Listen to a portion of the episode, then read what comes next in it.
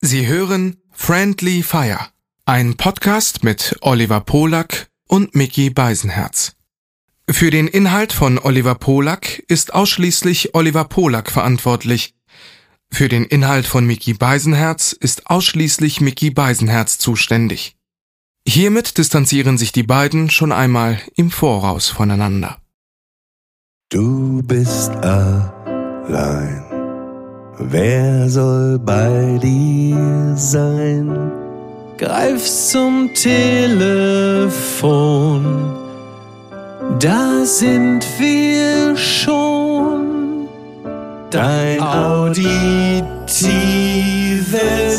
Disneyland. Bis es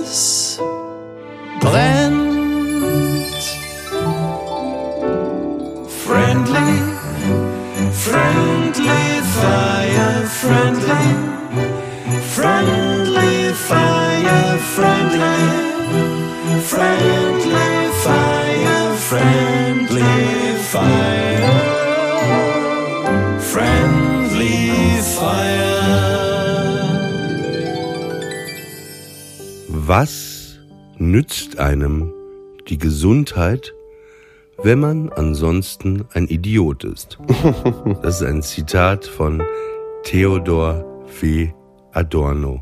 Ach, guck An mal. dieser Stelle möchte ich gleich mal fragen, wie geht es dir denn? Du meinst, das ist eine perfekte Überleitung zu mir. Also, ich bin, ich bin noch nicht gesund, aber dafür bin ich auch noch nicht komplett ein Idiot. Und das ist doch eigentlich ganz schön. Also wobei, wobei, ähm, das hat natürlich Adorno aus der etwas bequemen, herablassenden Perspektive des Intellektuellen gesagt, für den Intellektualität und Intelligenz alles ist. Ich würde behaupten, der gesunde Idiot führt insgesamt ein freudvolleres Leben als der kränkelnde Intellektuelle. Also der hinterlässt mö- womöglich einen, einen, einen gewichtigeren Abdruck in der Welt wie Adorno.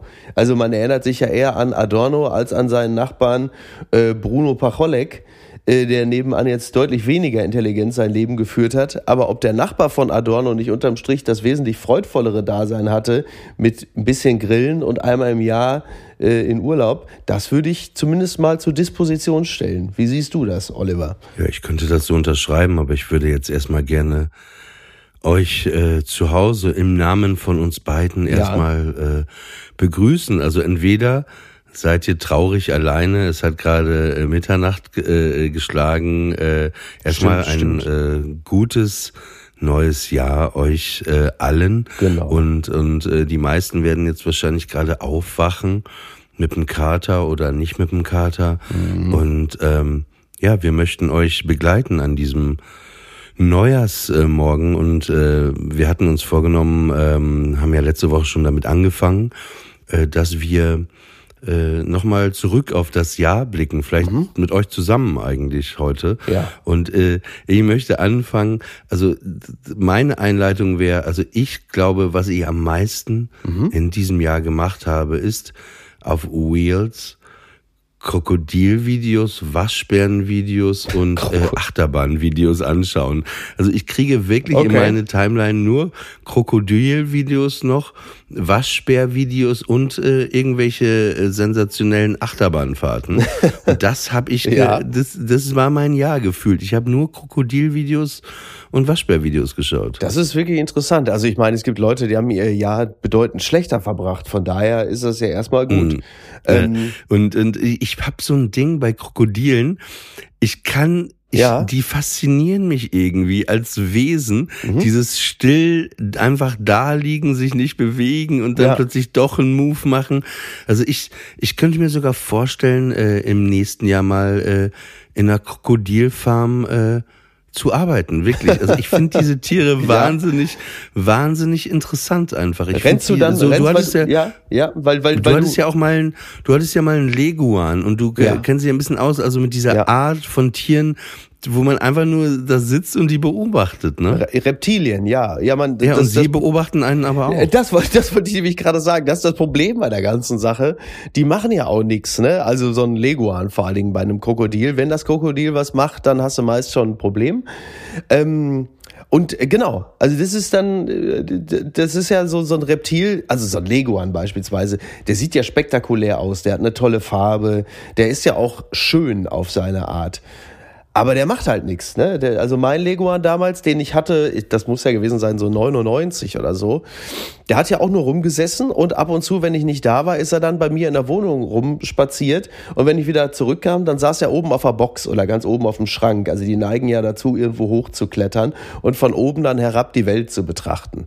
So, Äh, Hat er denn auch äh, in die Wohnung äh, sein Geschäft verrichtet? Wie macht, wie sieht Leguan Geschäft aus? Also mir hat er ja ähm, damals zum Beispiel in die Kameratasche geschissen. Also ich hatte so eine Tasche für, für so eine SVHS-C Videokamera und dann hast du ja links und rechts so kleine Taschen, wo die Kassetten reingekommen sind und da wollte ich reingreifen, um was zu suchen und hab halt einfach so wie in der Palmolive-Reklame die Frau direkt reingegriffen Sie baden gerade ihre Hände drin. Genau, exakt, in die Leguan-Scheiße. Das ist jetzt nicht so schlimm, da äh, der Leguan sich ja für gewöhnlich nur von Grünzeug ernährt. Also das weiß man ja, dass halt einfach die Scheiße von ähm, äh, Pflanzenfressern einfach grundsätzlich nicht so schlimm riecht und auch nicht so schlimm ist. Aber es ist, also bei mir war, bei mir war es halt so, ich kann, wie, wie so manche Dinge, die einem in der Rückschau ja wirklich absurd vorkommen, kann ich mir auch heute kaum noch vorstellen, wie das sein konnte, dass ich einen Leguan hatte. Oder ich hatte ja sogar zwei.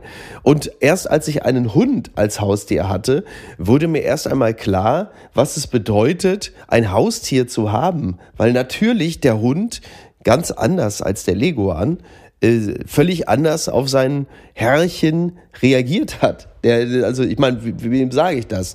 Und der Leguan hat halt einfach nur da gesessen. Der war dekorativ, aber mehr halt eben auch nicht. Und was so ein Krokodil angeht, du kennst ja den Traum, den meine Tochter hatte, ne? Diesen Albtraum. Also sie war ja mit mir irgendwann schon zwei, dreimal ähm, im Hagenbeck im Zoo und dann halt eben auch in dem großen Tropenhaus. Da gibt's ja auch Krokodile. Du gehst dann halt so eine Treppe hoch und dann gehst du über so eine Brücke und du guckst dann von oben über die Balustrade in das Becken, wo die Krokodile sind. Meine Tochter hatte ja schon mal geträumt, dass ich in das Krokodilbecken falle. Das ist aber dann auch, wie sie es mir erzählte, hatte sie dann ihre Beschreibung nochmal korrigiert. Es war wohl gar nicht so, dass ich da reingefallen sei, sondern genauer gesagt, ist mir mein iPhone ins Krokodilbecken gefallen und ich sei hinterhergesprungen in ihrem Traum. Mhm. Das hört sich ja auch aber wie so ein Wunsch von äh, vielen äh, äh, Twitter-Usern an, ne? Das ist Dass richtig. du dein Handy im Krokodilgehege verlierst und dem hinterher springst, Das oder? stimmt, so, wenn man mal das manchmal beobachtet. Das ist wahr, ja, das stimmt. Ähm, ich möchte sagen, was mein Cringe-Moment des Jahres war. Bitte. Hat es mit Gottschalk zu tun? Nee, so, also, äh, das war im Aufzug im Robinson Club in Forteventura. Okay. so ein äh, Deutscher eingestiegen ist, sind ja fast eh nur Deutsche.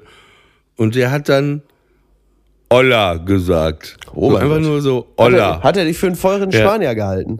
Ja, also Olla vom Deutschen, also das, da zieht sich wirklich alles bei dir zusammen. Olla. Olla. Also wirklich auch mit, dem- äh, nicht so, Olla, Olla, so lächeln vorher, Olla. Und ich dachte, ja bitte. Ja, aber so, aber so wie es stumpfer auch nicht geht. Also da war das Olla war so ein bisschen im Grunde genommen, als wäre es das spanische Wort für Mahlzeit, ne? Mahlzeit, Ja. Olla. Ne? Toll. Ja. ja. Ah, ja. vom Deutschen, das war wirklich äh, sehr, gefällt mir. sehr. Äh, ähm, lass uns doch mal bitte, wo wir gerade bei Cringe sind, lass uns mal bitte, äh, ich weiß nicht, wie der Typ gerade heißt, heißt der Salt Bay. ja. Ja. Also dieses Finale habe ich angeguckt, Wahnsinn, ne? Das Wahnsinn. ist ja dieser, dieser Millionen-Steak-Koch oder so, ne? Genau, der Gold, der, der Blattgoldkoch. Das ist der mit dieser Kinderlähmung, wo der Arzt gesagt hat, passen Sie mal auf mit Ihrem Arm, da können Sie eigentlich im, auf dem freien Markt nicht viel werden. Ähm, Sie müssen daraus das Besondere machen. Ich kann Ihren Arm nicht retten, aber diesen komisch angewinkelten Arm, wenn Sie daraus eine Tugend machen und sagen, das sei Ihr besonderer Move, um das Steak zu salzen, dann glauben Sie mal, das funktioniert heutzutage immer gut. Sie müssen da offensiv mit umgehen und sagen, das ist Absicht. Das klappt immer. Und so hat der Salt Bay sich ein Millionen-Imperium äh, zusammengesalzen mit seinen Blattgoldsteaks. Denn äh, das weiß man ja. Also man, man braucht ja dann ein Publikum, das einerseits sehr, sehr reich und wahnsinnig dumm ist. Und dann bist du eigentlich in der Regel immer gleich Bingo im Profifußballertum angekommen. Und deshalb wurde er so, äh, wurde er so bekannt. Also das war mein kurzer Recap. Entschuldige bitte. Jetzt du wieder. Nee, also es ist einfach nur, wie der da rumgegeistert ist und Ja. mit allen Fotos machen will, wer sich einen Pokal ist. ja Ein bisschen so. Herrlich, ne? Stell dir vor, äh, Christoph Walz kriegt wieder einen Oscar, ja, und du steigst einfach auf die Bühne, nimmst den Oscar in die Ja. Hand und äh, Ein bisschen Ja. wie Peter Feldmann, der ehemalige Oberbürgermeister von Frankfurt. Ne? Als Frankfurt den Europapokal geholt hat, der auch Ja. hinter allen hergestiegen ist und gesagt hat, gib mal hier den Pokal. Ich stelle mich damit mal hier auf äh, Balustrade. fand Der, ich auf der, jeden Fall echt eine sch schräge Gestalt, dieser Typ, ne? Ja, völlig. So Also, unangenehm und alles und an ihm schreit hm. unseriös. Ne? Und wie er, er ist so ein bisschen, ich finde, er ist so ein bisschen auf dem Platz hinter den einzelnen Spielern hergestiegen, so ein bisschen sinnbildlich wie Robert Habeck, der in der Welt gerade äh, Gas einzukaufen versucht, so hinter allen her. Sagt, hör mal, äh, kann ich vielleicht, hör mal, hast du vielleicht noch mal eben, könnten wir vielleicht? Ich fand das insofern interessant, als dass ähm, du natürlich die Abhängigkeitsverhältnisse da sehr deutlich gesehen hast. Normalerweise kommen ja diese Fußballer zum Salt Bay und wollen dann mit ihm auch ein Foto machen und wollen ja auch die Inszenierung mit diesem verkackten Goldsteak. Jetzt war es umgekehrt und der Salt Bay ist halt wie so ein räudiger, läufiger Elfjähriger hinter den Spielern her und wollte unbedingt mit denen ein Foto. Das war im Grunde genommen ja auch so der, der Beweis, am Ende des Geldes ist dann doch auch wieder nur der Geltungsdrang. Denn eigentlich hat ja auch dieser, dieser Koch, äh, Nusret Götze, wie er heißt, der hat ja eigentlich alles. Also da kann man ja nun wirklich auch sagen, auch für den ist es verdammt gut gelaufen. Der ist eine Art Kultfigur, der ist vermögend, die Läden laufen super. Aber das spielt in dem Moment alles keine Rolle, denn er möchte einfach dieses bisschen Aufmerksamkeit und dieses Foto mit Messi, das genau was über ihn selber aussagt? Weiß ich nicht. Nix. Nix. Nix, ja. Nichts. Also du hast ja nichts, du hast ja nichts gerissen. Du stehst halt dann daneben dem Weltmeister. Klar, am Ende bedeutet es immer, du bist Zeitzeuge, du bist dabei gewesen. Aber das ist ja, das merkst du ja auch, ähm, weil du ja gerade schon Twitter angesprochen hast. Das ist ja oft auch die die Kernbotschaft vieler Tweets und und ähm, äh, vieler Meinungsäußerungen ist ja weniger das inhaltliche auf der Oberfläche, sondern oft nur dieses ich weiß was. Ich kann auch etwas Wichtiges beitragen. Ich habe hier, also ich habe auch etwas, weil ich habe Hintergrundinformationen. Äh, passt mal auf, ich hier, ich bin noch näher dran am Zeitgeschehen und deshalb äh, twittere ich jetzt mal das, weil ich habe da Hintergrundinformationen. Das ist ja letzten Endes ja auch genau die Art und Weise, wie Gerüchte entstehen, dass da eine Person ist, die sagt, ja, ja, ihr glaubt vielleicht, aber ich weiß viel mehr über Person XY. Und da geht es ja in erster Linie immer darum, aus der Masse rauszustechen und sagen zu können, ich bin aber noch in dem engeren Kreis als ihr. Aber dieses, wo du das sagst, gerade Gerüchte, das ist äh, mir aufgefallen. Ich war ähm, äh, in meiner Heimat Papenburg für eine Nacht. Wann warst du Und, da? Äh, vor so zwei Wochen oder so. Und äh, das ist schon krass, wie die Leute einen ansprechen, Mhm. nach Personen fragen, plötzlich einen wirklich so ausfragen auch. Ne? Ja. Also mit denen du wirklich nichts zu tun hast und die da irgendwelche Informationen wollen, wo du denkst so, hä? Dann fragen die, ja, wie geht's dem denn? Wo ist der denn jetzt? Und so. Ja. Und dann, also wie in so einem Verhör. Ja. Und dann war ich, ähm, Bist du das Tor zur so ein- Welt quasi?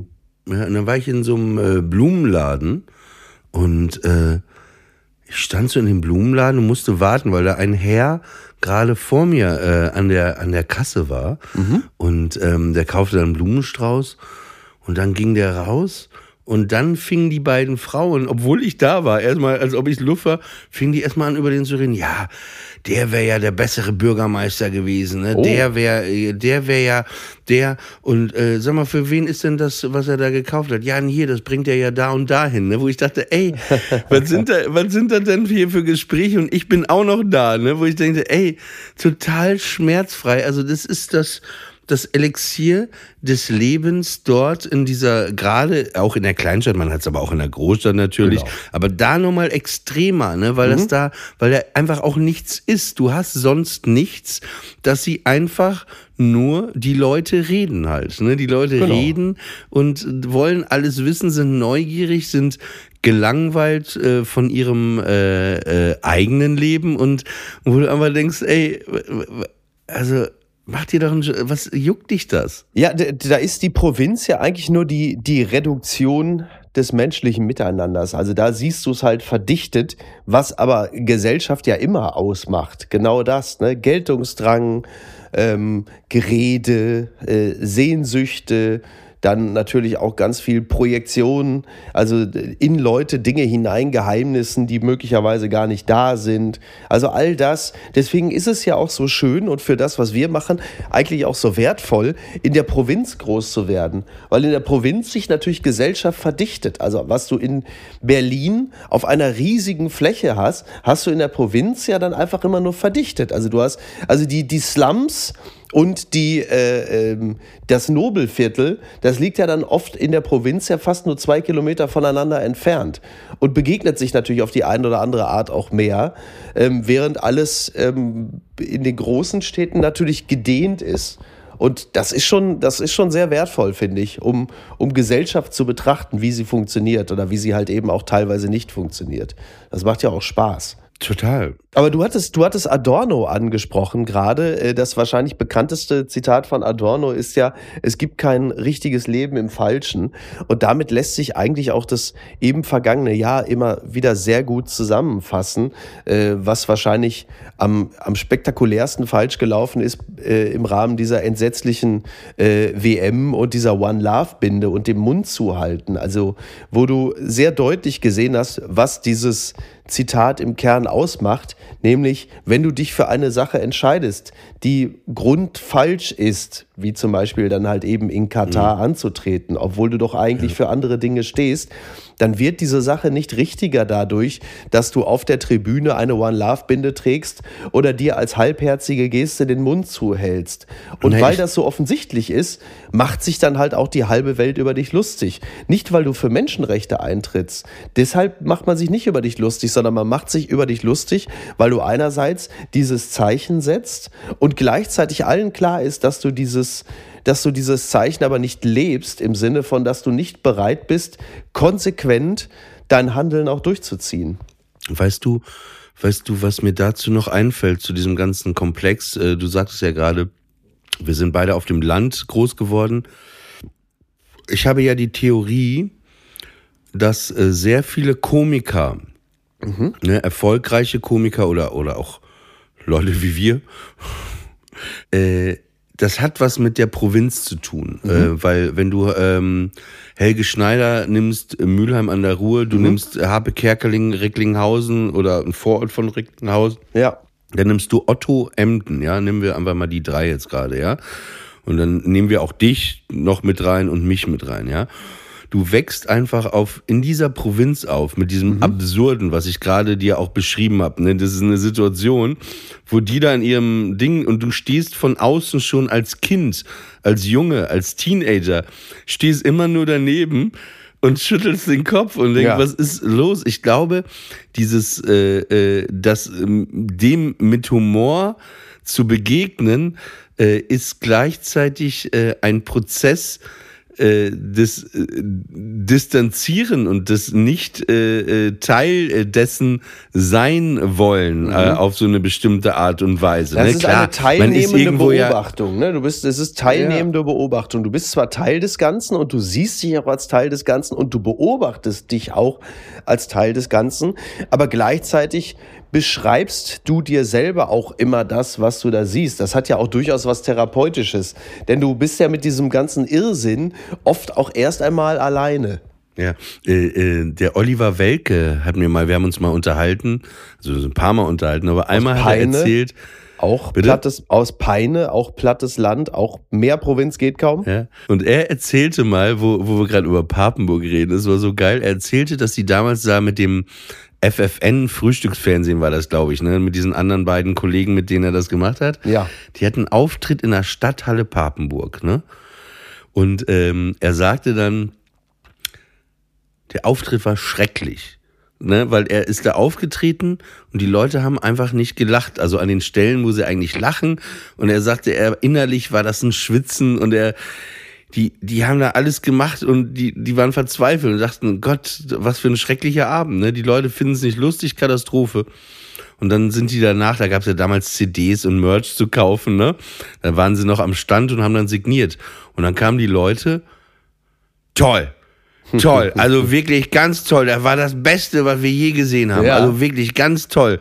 Und das ist ja auch schon, das Ja. ist auch schon wieder Comedy, ne? Das ist eben diese Beobachtung. Und ich glaube, so funktioniert teilweise ja Humor auch. Es geht ja um Observation, ne? Genau. um, um Beobachtung und das dann äh, quasi einzufangen und dann äh, nochmal wiederzugeben. Genau, ja, und auf eine Art und Weise wiederzugeben, die natürlich irgendwie äh, so besonders ist, dass die Leute sich einerseits freuen über die Beschreibung, weil die Beschreibung so überraschend ist und so treffend, und andererseits sich aber natürlich auch wiedererkennen und sagen, ja, ja, Genau, stimmt. ich habe so ein, ich habe so einen Moment, ich bin ja gerade im, äh, im äh, Roncalli Weihnachtszirkus und da gibt's so eine Passage, wo ich über das Lachen spreche und äh, Ja. die Motorik des Lachens und die Bedeutung des Lachens, wie wichtig das ist und dass wir ähm, äh, es tausend Millionen verschiedene Sprachen auf der Erde gibt und wir uns eigentlich äh, teilweise nicht verständigen können, aber die einzige Sprache, in der wir uns alle äh, verständigen, ist eben das Lachen. In dem Lachen sind wir uns irgendwie dann einig. Das ist eine Sprache, die wir alle sprechen irgendwo. Und äh, dann, ähm, dann zitiere ich Charlie Chaplin, äh, der mal gesagt hat, jeder Tag, an dem du nicht lächelst, ist ein verlorener Tag. Ja. Ja. Und dann sage ich im nächsten Satz, gucke ich in die Leute, ins Publikum rein, in die 3000 Leute und sage, ja, gut, demnach äh, müssten äh, viele Berliner oft verlorene Tage Ja, haben. ist ne? Und die. Leute lachen aber, Ja. weil, weil die sagen, ja, ja, komm, so, also und ne, und es ist ja auch, es ist ja gar nicht, dass du jemanden angreifen oder beleidigen willst, sondern es, es ist eben diese, ja sie der Moment der Selbsterkenntnis, Manchmal, ne? das, das mögen sie dann irgendwie auch, dass du eigentlich dann das auch schaffst, so als, als äh, Humorist, ähm, das zu beobachten, einzufangen und diese Spiegelungen denen einfach zu zeigen Ja, und, ja. und wo sie sagen, ja, stimmt ja eigentlich. Ne? Genau, sie am Ende selbst erkennen ist der beste Gag ja, wenn du selbst auch so sagst, ja, bei mir ist es äh, eigentlich oft auch nicht anders. Das ist ja auch die schönste Form von Humor. Das hat sich ja auch in den letzten Jahren ja auch nochmal deutlich gewandelt. Ne? Also dieses, ähm, was man im Zusammenhang mit Humor ja immer sagt, ja, Humor, der tritt nicht nach unten, so, ne, das, und das, das, hat man das denn nötig, dann, äh, so, das ist ja auch alles okay und, und ähm, ist ja auch äh, gut und richtig, dass Humor sich verändert. Aber tatsächlich ist ja auch die, also alle, alle Humoristen, die wir schätzen und gut finden, die sind ja in ihren stärksten Momenten auch immer ganz bei sich selbst. Also egal, ob es jetzt beispielsweise Louis C.K. ist oder ähm, auch Ricky Gervais, um jetzt mal zwei der prominentesten zu nennen. Sebastian ja, Maniscalco, ja. die sind immer, die sind immer dann besonders gut, wenn sie ja bei sich selbst sind und sich selbst dabei zusehen, wie sie als Individuum und Teil der Gesellschaft scheitern, aus dem einen oder anderen Grund. Das ist ja immer besonders komisch, weil du dann auch als Zuschauer, Zuschauerin da sitzt und sagst, jo, stimmt, so ist es. Oh Gott, ja, das geht mir auch so. Dann hat es, dann hat es das, dann hat es das Besondere. Zumindest ist das in meiner Beobachtung immer dann besonders gut. Absolut. Aber wir wollten ja eigentlich heute, äh, ähm, also wir können auch gerne so weiter plaudern, wir wollten ja noch mal ein bisschen das Jahr Revue passieren lassen, persönlich, aber was so an ähm, ja, Sachen passiert ist. Und ich habe hier so eine kleine Liste vorbereitet und ähm, ähm, wollte mit dir mal äh, so das durchgehen. Also so ein bisschen popkulturell, bisschen politisch. Ähm, also ich, ich finde so, der, der, das erste Ding war, äh, also ich glaube, über den Krieg, also könnten wir jetzt aussprechen, aber ich glaube, dass da eigentlich sehr viel zu gesagt wurde und, und Ja. das jetzt, glaube ich, nirgendwo hinfügt, wenn wir jetzt äh, nochmal äh, über den äh, Krieg sprechen, können wir vielleicht Ja. am Ende ja nochmal, äh, wenn noch Zeit sein sollte. Aber ich würde gerne erstmal über ein großes Highlight, ein Event sprechen. Das war im Frühjahr, ich glaube im Februar oder im März, die Oscarverleihung. Ah ja, okay. Will Smith und Chris Rock. Ich finde, es ist schon so ein äh, Meilenstein äh, der äh, Entertainment-Pop-Geschichte geworden. Absolut, Was da absolut. passiert ist gerade auch nochmal in Kombination. Er war gerade ja Will Smith bei Trevor Noah auch, Mhm. äh, um, um sich so ein bisschen zu erklären.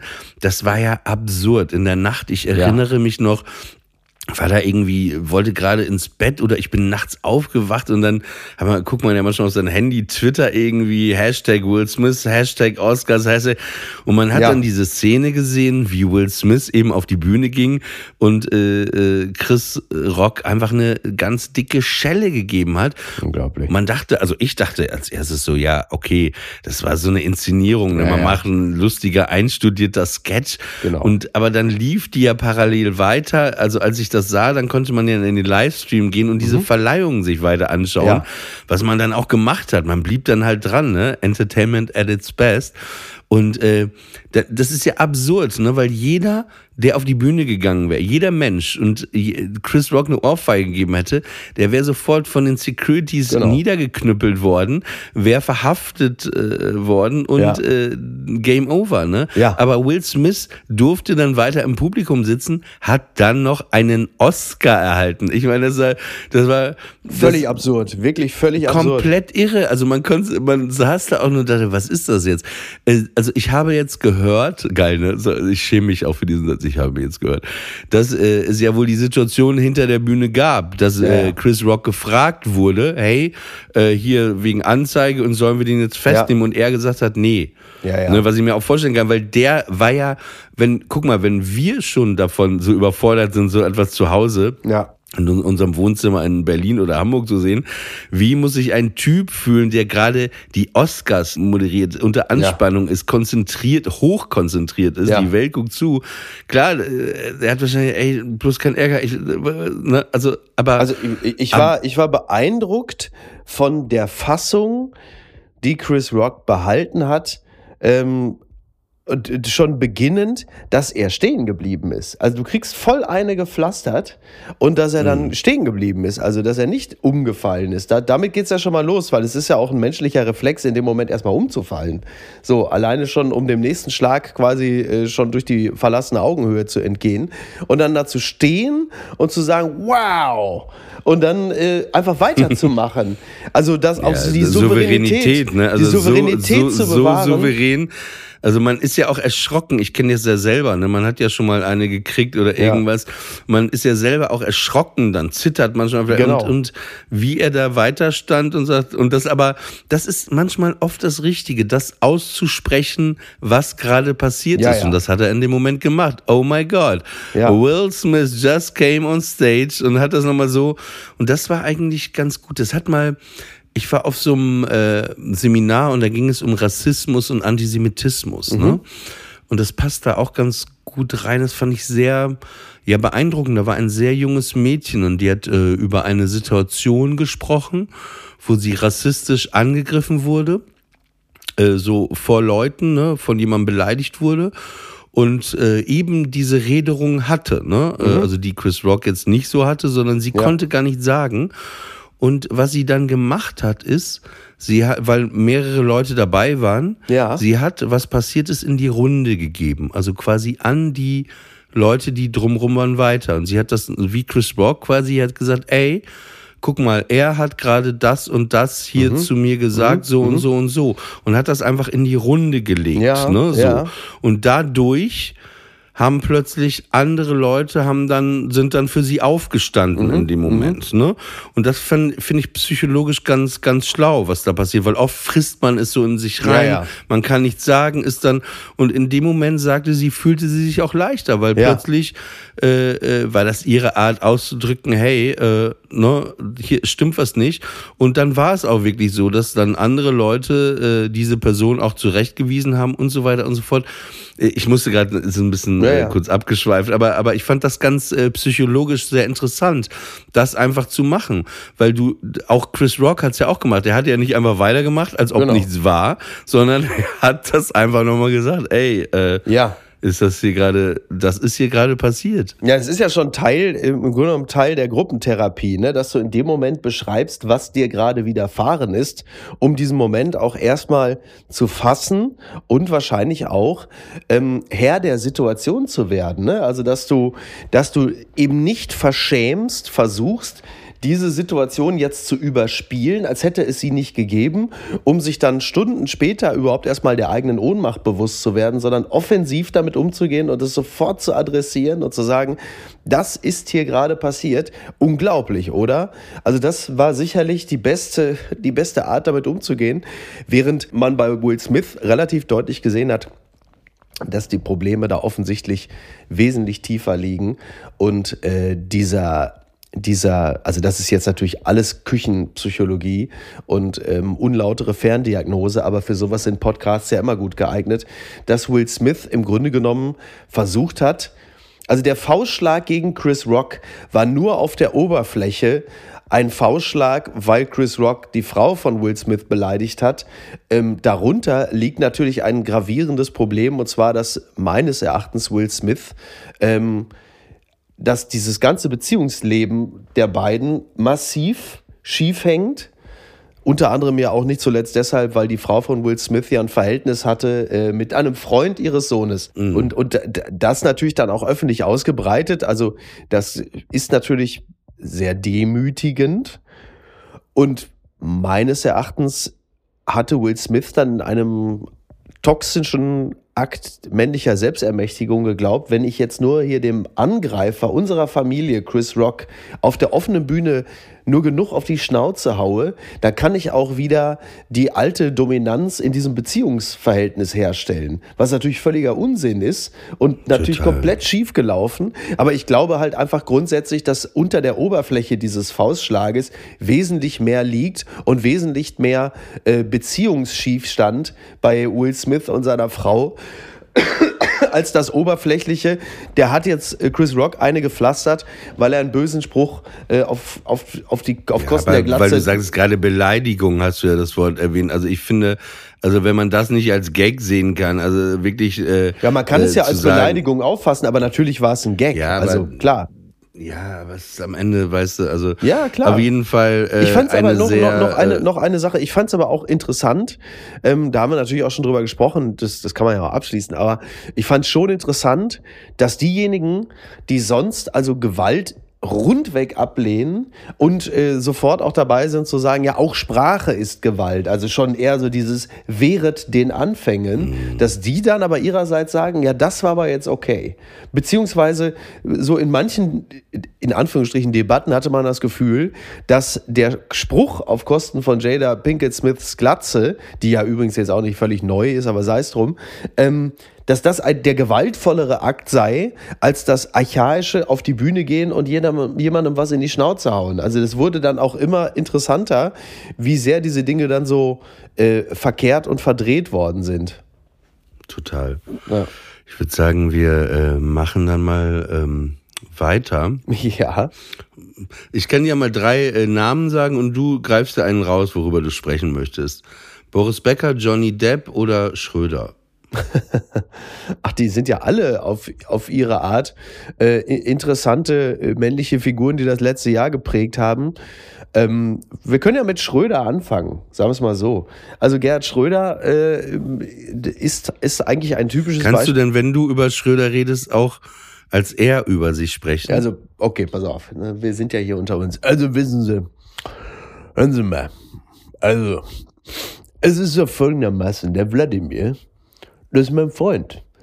Und Sie haben ja immer schon gesehen, dass ich jemand bin, der seine Meinung wetterfest hält, will sagen, da kann das ganze Land sagen, du musst jetzt in den Irak einmarschieren. Da habe ich gesagt, ihr könnt mich mal. Das mache ich bestimmt nicht. Da habe ich dem George W. auch gesagt und Tony Blair, das könnt ihr schön alleine machen. Dafür wurde ich gefeiert, für meine eiserne Haltung. Wenn ich aber meinem Freund Wladimir beistehe und sage, ich halte zu dem, das ist mein Freund, dann ist man plötzlich Putin-Versteher. Und ich glaube, äh, Putin, der ein eiskalter Taktiker ist, Es gab ja früher immer äh, diesen, ähm, diese Berufsbezeichnung des Romeos, also dass DDR-Spione westdeutsche Frauen umgarnt haben und äh, in ein Liebesverhältnis mit denen eingetreten sind, als sogenannter Romeo, um dann aber im Grunde genommen nur diese westlichen Frauen in meistens ja in wichtigen Funktionen auszuhorchen und auszuspionieren. Und ich glaube, dass Wladimir Putin auch zu so einer Art freundschaftlichem Romeo für äh, Gerhard Schröder geworden ist. Schon Anfang der 2000er hat Schröder vorgegaukelt, ein Freund zu sein, woraufhin Schröder noch bereitwilliger die ganzen Deals mit Russland eingefädelt hat. Und heute kann Schröder nicht von dem Gedanken abrücken, dass dieser Putin ihn auch in erster Linie nur benutzt hat. Dazu muss man, glaube ich, noch sagen, dass Putin offensichtlich, ähm, nach allem, was ich weiß, eine entscheidende Rolle gespielt hat, wenn es darum ging, dass äh, Gerhard Schröder, ich glaube, es sind sogar zwei Kinder, äh, äh, adoptieren konnte. Und da hat Putin eine entscheidende Rolle gespielt. Dafür ist Schröder ihm, nach allem, was ich weiß, sehr, sehr dankbar, nachvollziehbarerweise übrigens, und äh, wehrt sich auch nicht zuletzt deshalb so heftig dagegen, seinen Freund Putin keine russischen Kinder, die er adoptiert hat, Doch, oder? doch, doch. Das sind, ähm, soweit ich weiß, so, ja. sind, sind Aber dann Kinder, sind das wahrscheinlich auch schon KGB-Spione, die dann äh, Schröder bei sich zu Hause rumlaufen hat, so, die, so mit Kameras, mit Ach so, du meinst, das sind auch so, sind auch so zwei, das sind auch so, äh, so zwei 30-Jährige gewesen.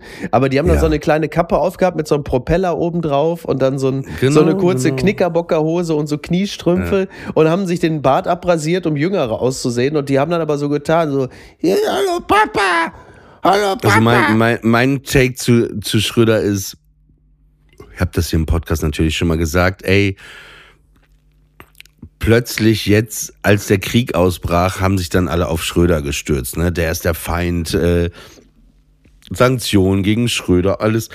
Wo du auch denkst, ey, das hat er, wie du ja gerade eben beschrieben hast, schon jahrelang praktiziert. Ne? Warum habt ihr euch nicht vorher mal damit mehr auseinandergesetzt und dann was gesagt? Aber jetzt irgendwie so fand ich es ein bisschen. Ähm, und ich glaube, alles, was man wissen will dazu, ist ganz interessant. Eben dieses Stern-Interview, was ähm, der Blome und noch ein Journalist, der mir gerade entfallen ist, mit ihm geführt haben für den Stern. Das war ja das Cover. Wahrscheinlich Gregor ich Peter glaube, Schmitz. äh, da bitte. Ich glaube, Gregor Peter Schmitz war, äh, Kann, genau, das war auf jeden Fall, also kann sein, weiß ich gerade nicht.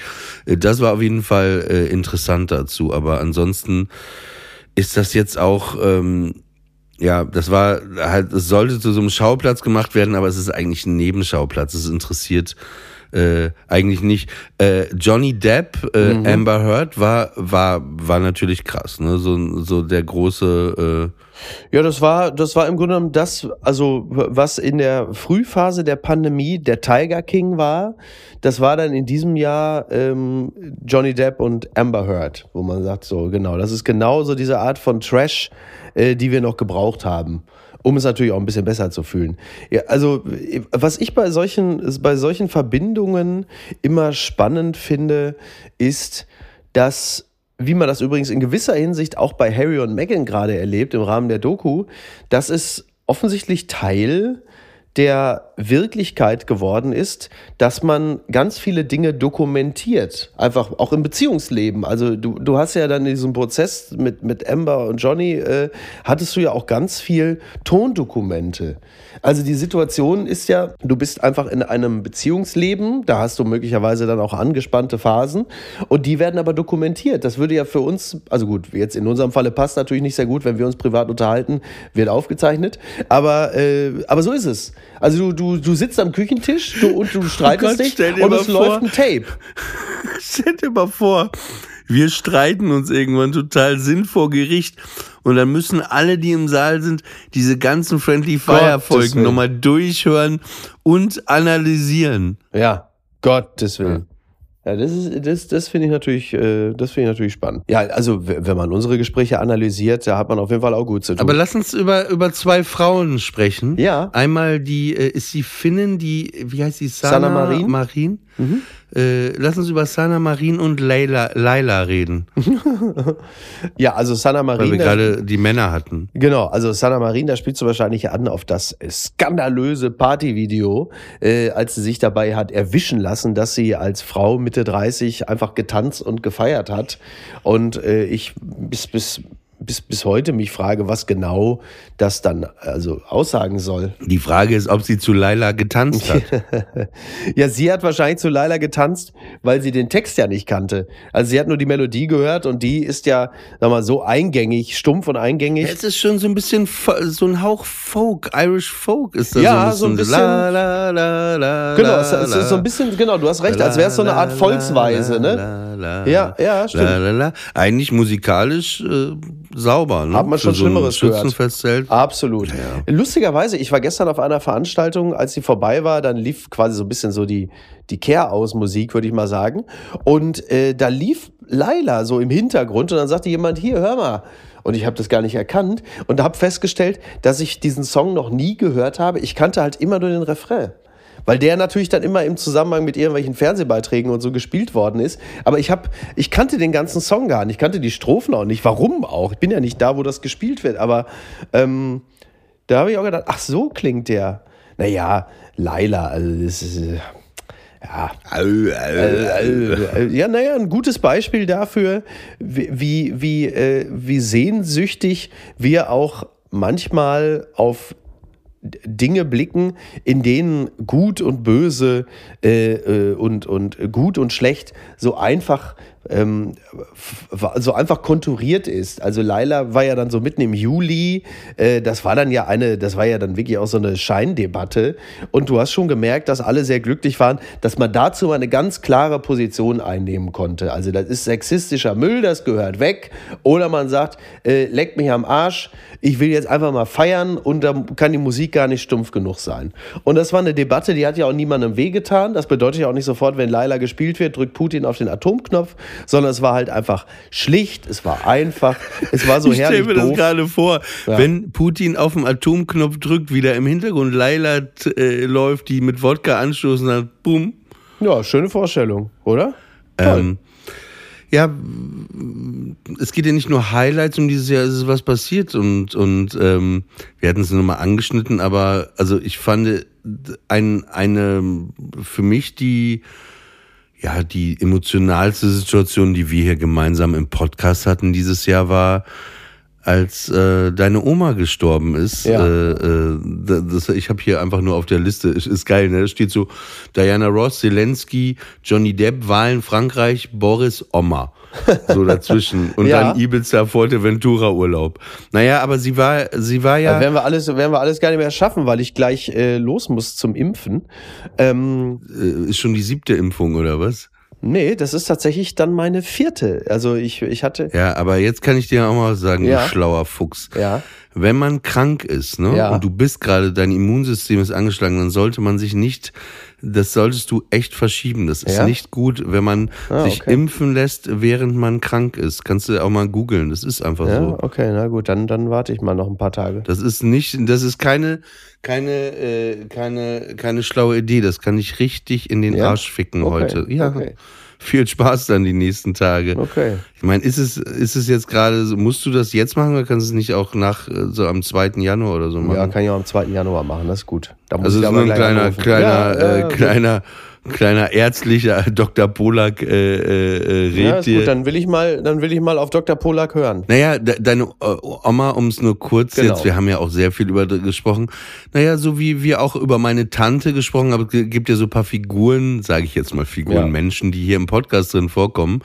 Und äh, ja, unter anderem äh, ist das eben auch deine Oma. Und äh, ich war halt, ich war halt in dem Moment, äh, wenn du gesagt hast, deine Oma wäre gestorben, das, aber was mich, glaube ich, so berührt hatte oder gerührt hatte, war, weil wie jetzt auch, wir sehen uns ja bei der Aufzeichnung immer, wir gucken uns ja an, und da saßt du ja auch in diesem Sessel und äh, irgendwie fragte ich ja, wie es ihr geht, weil sie ja gestürzt war, und dann sagtest du irgendwie so ja ganz nüchtern irgendwie, dass sie äh, verstorben ist, aber dann sagtest du gleich im nächsten Satz, dass du noch nicht genau weißt, wie du das gleich deiner Tochter erklären sollst. Und Genau. äh, ich glaube, das hatte mich dann so äh, zwischenmenschlich äh, einfach, äh, weil ich dich ja auch äh, liebe.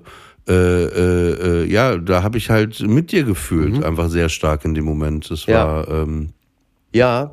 Ähm, und gleichzeitig äh, ist es aber auch so, also wie bei meiner Tante auch, ich weiß ja, dass das auch bevorsteht, man setzt sich ja schon sehr lange damit auseinander, hast du ja auch genau. gemacht bei deiner Ja. Oma. Äh, äh, ist, kann man das, glaube ich, aber auch akzeptieren, dass das dann äh, passiert ist, ne? Ja, weil Man muss es vor Dingen. Genau, äh, man, mu- es stimmt, man muss es. Naja, es ist, äh, es ist ja auch so, dass, also ich hatte jahrelang wirklich Angst vor diesem Anruf, dass der irgendwann kommt und dann mein Bruder sagt, Oma ist gestorben. Weil man ja davon ausgeht, das passiert dann aus heiterem Himmel oder so. Und dann war das jetzt in diesem Jahr so. Und da hatte dieser Anruf aber schon seinen Schrecken verloren, weil das natürlich das Ende einer Entwicklung war, ähm, deren Ausgang man absehen konnte. Und da war dieser Anruf zwar schlimm, aber natürlich nicht mehr schockierend.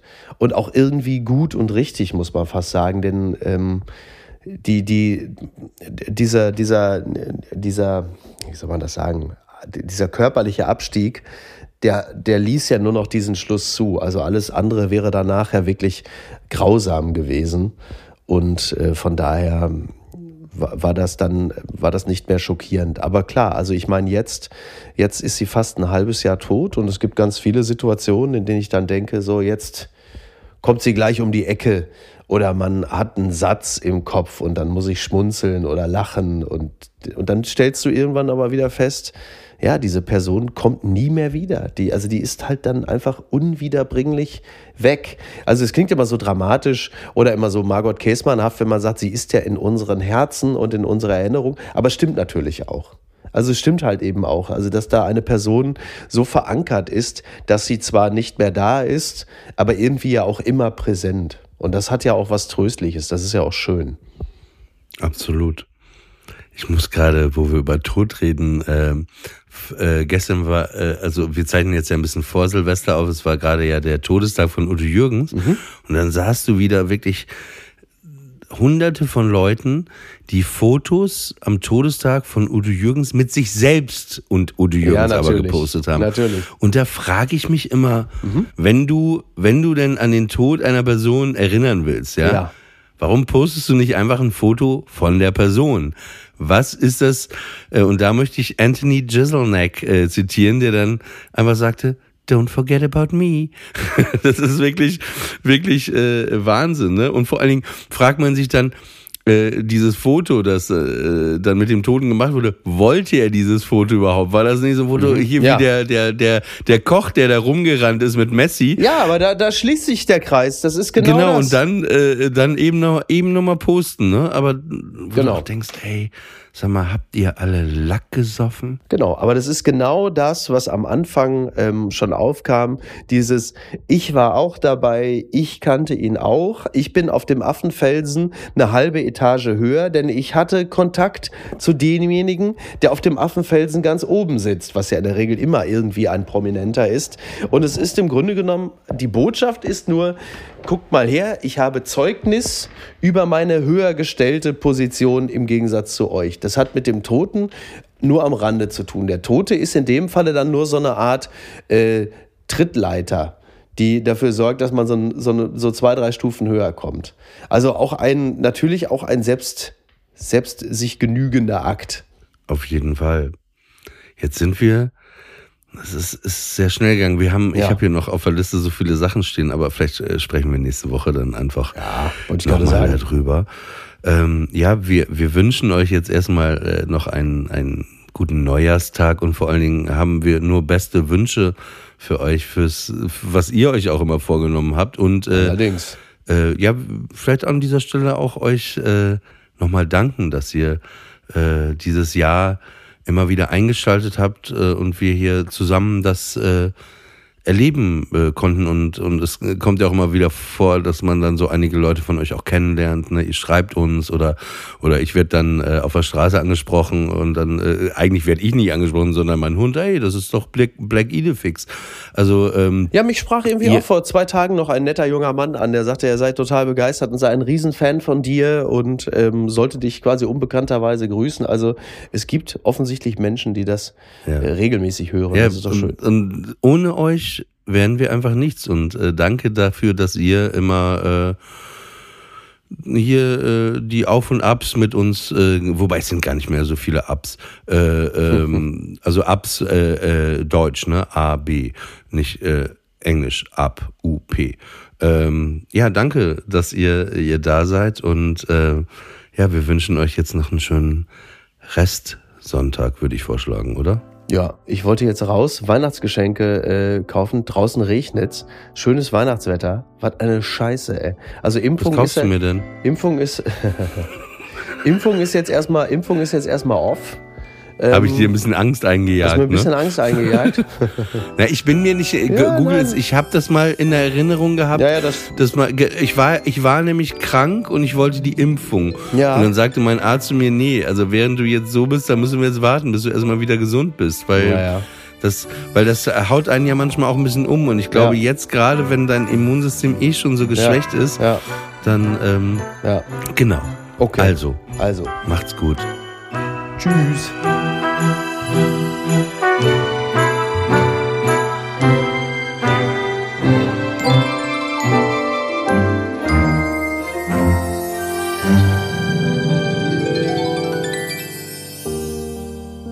Friendly Fire ist eine Studio Bummens Produktion. Executive Producer Tobias Baukage.